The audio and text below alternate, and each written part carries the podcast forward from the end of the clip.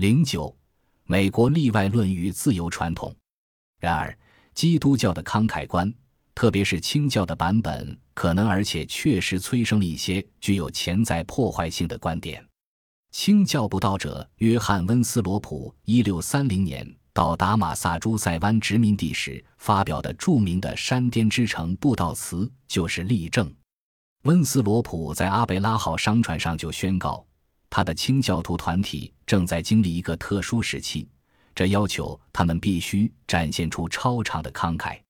他强调，在当时的艰苦条件下，不存在过度慷慨，超常的慷慨是唯一的生存希望。社群中的所有成员都必须慷慨地相互对待，要将公共利益置于个人得失之上。这一部悼词后来常被用来佐证美国例外论，称美国立国的慷慨原则是全世界的指路明灯。来到美国的殖民者应当相互承担他人的重担，并使自己为因爱而联系在一起的耶稣同行者。温斯罗普对超常慷慨的倡导，在17世纪当然是个艺术。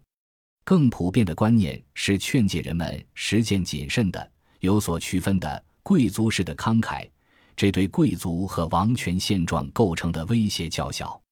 在荷兰自然法学者胡果·格劳修斯眼中，人在天性上是社交和理性的动物，人们有能力慷慨待人，而且在道德上义不容辞的要这样做。从1534年到1699年，西塞罗的《论义务》发行了十四个英文版本和数不清的拉丁文版本。成为威斯敏斯特、伊顿以及牛津、剑桥诸多学院的基本教材。